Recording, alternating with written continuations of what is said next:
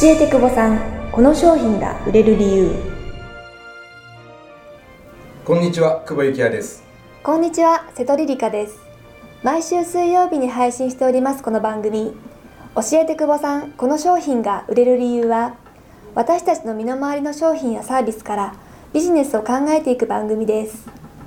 教えてくださるのはいつものように株式会社インスパイアコンサルティング代表取締役社長久保幸也さんですよろしくお願いしますはいよろしくお願いしまよすろしくお願いします久保さん今日は何について教えていただけますかはい、えー、今日はですねもう夏休みはちょっと人によってバラバラだと思うんですけども、はいえーもう夏休みも近づいてきてますので夏休みの読書についてお話をしたいというふうに思いますはい読書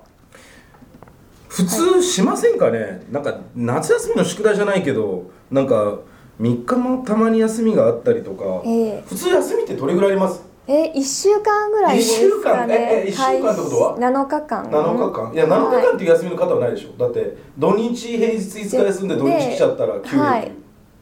とあそっかそっか9連休9日ですねうんあとまあ3日があって5日間休みとか、はいはいうん、ぐらいの人が多いのかなっていうふうに思うんですけど、はい読書しないですかねいやーなんか子供の頃はねなんか読書感想文とか書いてきなさいってあれめあっちゃ嫌いりましたけどすっごい嫌いはいしかもあれ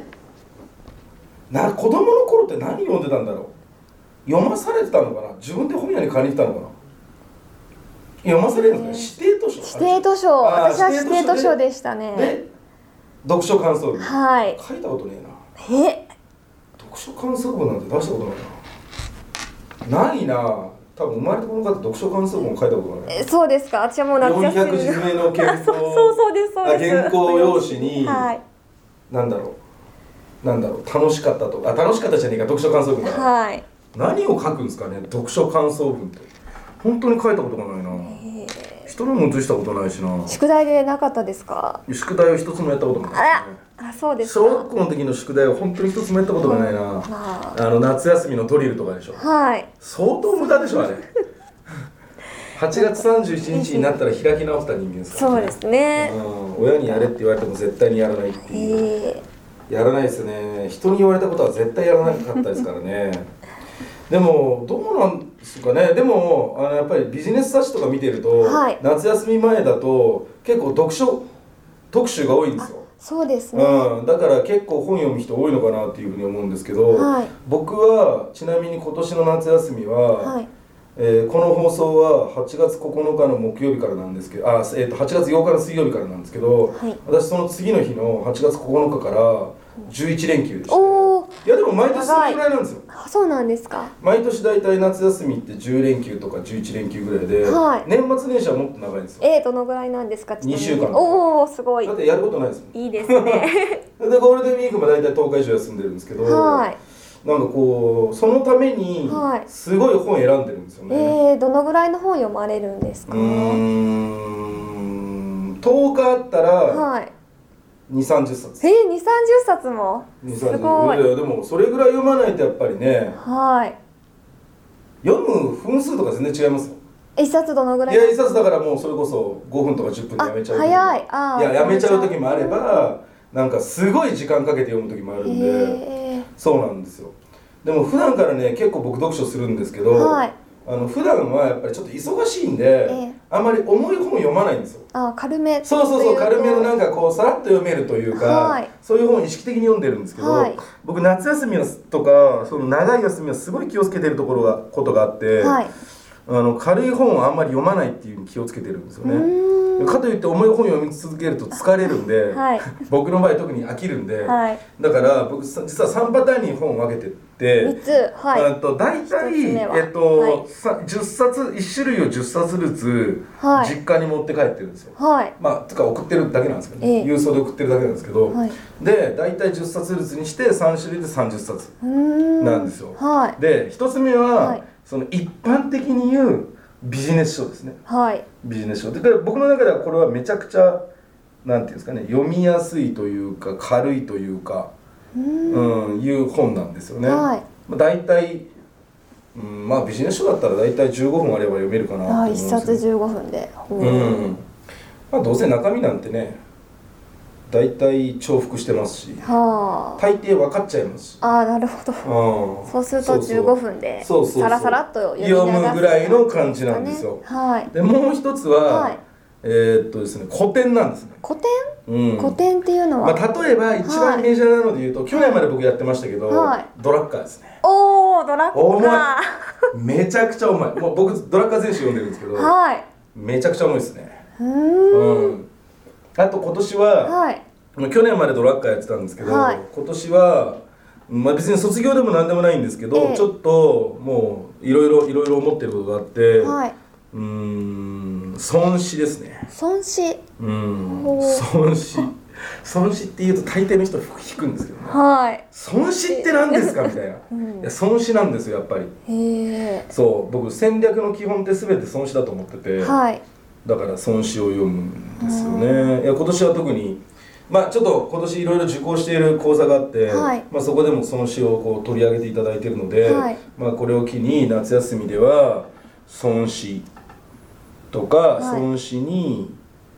周辺的にはいろいろな人がいるんですけどそういうのをすごい勉強しようかなと思ってまして、まあ、ちなみに損失自体はそんなに長い本ではないので、はい読めるんですけど、はい損失に関わるもので言うと、はいまあこれ誰も聞いてもわかんないかもしれないですけどクラウゼビッツだとかあちょっと全然わからないですね全然わかんはないいすとみ思うんでますせけん、どまあ戦争論なんですよ結局は、うーん結局戦争論に行き着くんですよねはいうん損失って戦争論なんですよビジネス論では当然ないので2500年前の中国で書かれたものですから、は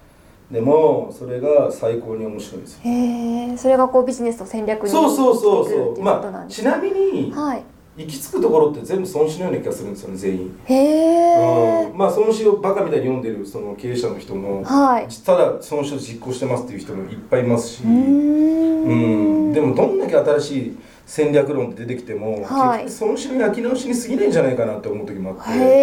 えうんそうなんですかそうなんですよあーちょっと一冊読んでみようかなあ損失自体は本当、はい全然簡単にいくらでも読めるって感じですね、損失自体はへえ、まあ、漢文で読めないですけど、はい原文では読めないですけど、はい普通に全然読める、であと解説本もね損失だったら多いですしね、はいめちゃくちゃいいですよ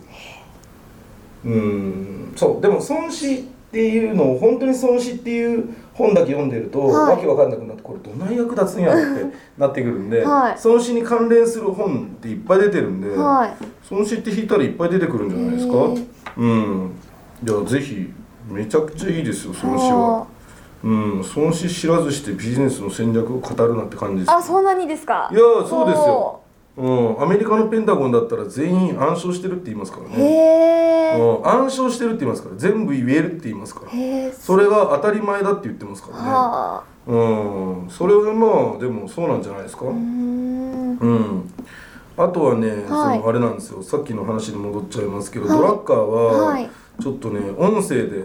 音声でね全部読み上げてる音声買ったんですよあはい3万円で、はいえー3万円でうん、もうドラッカー全集30何時間なんあですーけすどごいそれをランニングしながらは聞いくっていうのが一応目標ではあるんですけど、ああまあ、それはあんまりどうでもどうでもいいっていうかなんかあんまり重きを置いてなかった、まあ、損失なんですよあねードラッカーよりも今年はそうそうでもドラッカーもう2年連続やってるんで、ええーとゴールデンウィーク夏休み正月はい2年連続だから6回やってるんで、はいもういいかなあああもういいかなっていうかもうちょっと、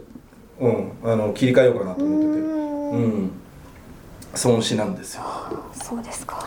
うん損失はでもそのやっぱりその日本人に合うと思いますね考え方自体が。あそうなんですかうん、やっぱりその欧米欧米系の戦略論とは全く違うので、はいうん、すごくいいですうよ。ん日本人に馴染みやすとい僕は思ってますね僕は勝手に思ってます欧米系の戦略論の、はいまあクラゼビッツだとかいろいろありますけど、はいでもやっぱりそれに比べるとやっぱりまあ損失なのかなってうーんうん、損失を真面目に読むってね、はいめちゃくちゃ苦痛ですけどねある意味うんうん、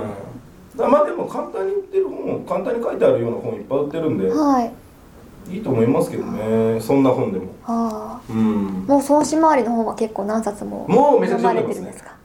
最近は特にいやは本当ここ数ヶ月ですよいはいここいや去年から去年の秋から、はい勉強しなきゃなと思うことが実はあってはい損失を、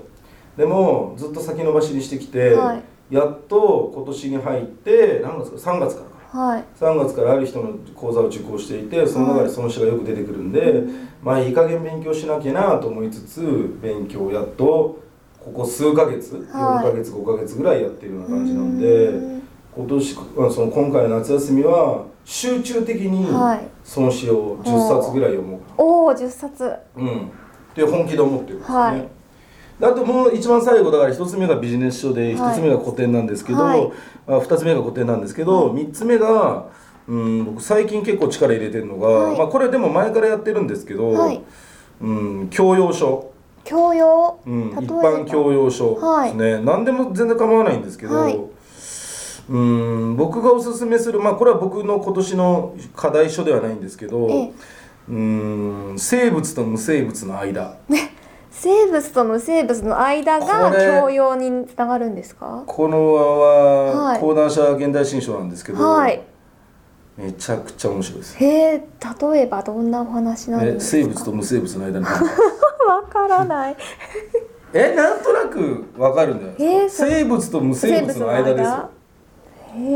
えこれなんか題名聞いてグッとこないですかえー、生来ない物と無生物これでもこのの間本を書かれている福岡伸一先生って本当この人の本は面白くて、え他にも、まあ、あの同じ講談あの講談社現代新書では「世界を分けてもわからない」っていう世界はこうなななんせそのはい欧米系の考え方でいうと、はい100あるとそれを分割していって、はい例えばじゃあ分子でできてじゃあ分子は分割してみたいな、じゃあはい原子までいってみたいな、はいそういうのをひたすら分割する分分離分割するっていうのなんですけど、はい分けたからって分かんないよねっー、てういう。ーんだから人間の体ってじゃあねもちろん器官胃とか目とか髪の毛とかそのいろんなものでできてるんだろうけど、はいそれを分解したからって元の人間になるかっつったら当然ならないしならなだからそれは分ものは細かく分けだと分かんないですよはあとこっちこの間読んだんですけど動的平衡、いへえ動的平衡はこれも2も出てるんですけど、はい面白いですまあこれちょっと太いんですけどね、はいまあ、こういうのが僕の言うこう一般教養です教ね養は僕一般教養って割と本当好きで、あはい去年から、えーでも一昨年か一昨年からハマってんのが数学ですね数学うん数学のどんなジャンルなんですかベクトルとか行列とかその対数だとかは別いに積微分積分でも別に何でも構わないんですけど、はいそう数学は超楽しい、うーんうん、あとは別に何でもいいんですよ、はい別に難しいことを勉強しろっていうことではないんですよね、はいうんでもこう自分の専門分野以外のものをあそうそうそうそうなんか取り入れるっていうこそとのです一か般ね教養って言ってるだけあって、はい自分の専門分野を掘り下げるだったりとか、はいひたすら仕事を考えるって、うんそのある意味つまんないと思うんですよね、はいで僕読書でやっぱり一番大切だなって最近やっぱ思うのは、はい知的好奇心だと思うんですよ知的好奇心、うんなんかう幸せってなんだろうとかはいなんかこの間 これはちょっと恥ずかしかったんですけど僕け友達の結婚式に行って、はいあの東京の丸の内にあるホテルはいでその時って本が軽ければいいと言ってたんで、はいあその荷物にあんまりなりたくなかったんで、そしたらなんかこう本を持って歩いてたんですよはい自分でではいそれは電車の中で読んでる本だったんですよたまたまええそれであのー友達にはい歩いてるところを見つかったんです、はいしかも超昔の友達にはい10年ぐらい会ってない友達にええそれで僕の持ってる本を見て「はいお前何読んでんの?」っていう話になって、はい僕その時幸福論読んでたんですおおはい、うん恥ずかしい方ですいやなんか恥ずかしくないですか,、えーなんどかうしてそんなに不幸なのみたいなそんそんな にあなた幸せについて考えなきゃならないんですか的ななるほど、うんそうですか私はなんか哲学的でいいなと思いますけどねそれよ誰かがいやなんか35歳でラッセルとか真面目に読んでるとなんかそれどうなのお 前なんかい悩んでるのみたいななんかあったのなんかあったのみたいな思われそうな気がしますねああそうだったんですかあと、えっとね、一般教養で言うと、はい最近これもうーんここ1年2年ぐらいやってるんですけど、はいあの未来を考えるっていうことをすごくやってるんですよね。へえ未来うん、例えばにに2033年どうなるかとか、はい2050年どうなるかとか、はいそういう未来予測っていうんじゃなくて、え現実的な本ですよ。う例えんば2050年には、はいえー、と人口は地球上の人口はこうなり日本はこうなり、実は水不足だったりとか、はい干ばつとかで砂漠が増えてたりとか高資源で例えばなんだろう石油が枯渇したりとか、はいまあ、あくまでもその事実としてこのままいったらこういくんじゃないかみたいなことっていうのを別にそこにはなんかだからビジネスどうしましょうっていうのは何も書いてないんですけど、はいそういうのを読むのはすごいなんか楽しいし仕事にも役立つ、うんまあ一般給与ですけどね所詮、はいでもなんか2050年どうなるかってよくよく考えたら38年しかないわけじゃないですか、はいうん、でもまあ38年あると世の中って相当変わるんですよねうんっていうのを真面目に考えると、はいなんかどういう生き方が一番ベストなのかとか、はいちょっと考えちゃいますよね、はい真面目にうん真面目に考えるもんね本当うんなんか38年後73歳はいうん73歳で働いてるか働いてないかは別にしてええなんかどうなってんだろうってなんか水が蛇口からひねったら出るんじゃねえんだみたいなああ、うんかもしれないってこといやいやもちろんもちろん別にそんなことはどうでもいいんですけどはいうん、っていうのも考えちゃったりとかするので、はいうんもう一回話戻っちゃうんであ僕の本の読み方は、はいあのビジネス書だけを読んでいるわけじゃなくて、はいそのビジネス書と、はいあとは、えー古典、まあ、ビジネス的な古典を読んでいるまああんまりこう普段読めない本を読んでいるというのとあと一般教養こう大体3つに分けて読んでいるのでなんかせっかくの夏休みなんでねなんかこうせ本屋に行ってこの3日間はなんかそんなに重いなんかノルマを課す必要は全くないと思いますんでこう皆さんも本屋に行ってですねこうある程度分散しながら夏休みを有意義に過ごしていただけるような本を読んでいただきたいというふうに思いますね。はいありがとうございました、はい、ありがとうございました。はい、今回は夏休みの読書についてでした。久保さんありがとうございました。ありがとうございます。株式会社インスパイアコンサルティング共同出版プロジェクト第2弾儲かる会社の経営者は会社の未来を数字で読み解くがまとま出版よりいよいよ発売です本書籍はインスパイアコンサルティングがプロデュースとして携わり中小企業を守る税理士の会の連盟のもと儲かる会社の経営者は数字に強いをテーマに経営者様が知っておくべき決算書や資産表の意味とその読み方を分かりやすく解説しておりますぜひこの本を読んで会社の将来の数字を読み解く力を養ってください儲かる会社の経営者は会社の未来を数字で読み解くはまとま出版より発売中ですお近くの書店またはインターネット販売にてお買い求めください